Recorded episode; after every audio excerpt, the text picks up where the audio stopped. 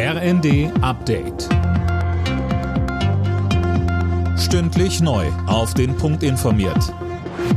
Ich bin Linda Bachmann. Guten Abend. London platzt heute aus allen Nähten. Zur Trauerfeier für die verstorbene Queen werden Millionen Menschen unterwegs sein. Auch Politiker aus aller Welt werden erwartet.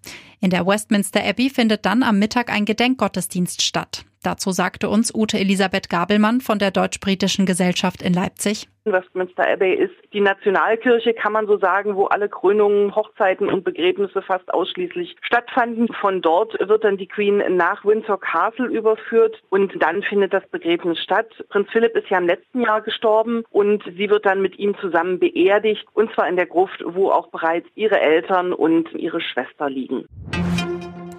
Die EU will Ungarn Fördermittel in Höhe von 7,5 Milliarden Euro kürzen. Das hat die Europäische Kommission mitgeteilt. Sie wirft dem Mitgliedstaat unter anderem Korruption und schwerwiegende Grundrechtsdefizite vor. In den Bundesländern wird die Kritik am dritten Entlastungspaket der Ampel immer größer. Einige Länder, wie beispielsweise Bayern, drohen damit im Bundesrat nicht zuzustimmen.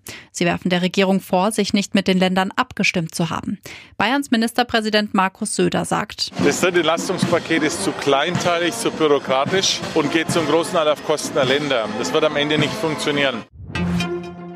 Union Berlin bleibt in der Fußball-Bundesliga an der Spitze der Tabelle. Dank eines 2 zu 0 gegen Wolfsburg verteidigten die Berliner den ersten Platz.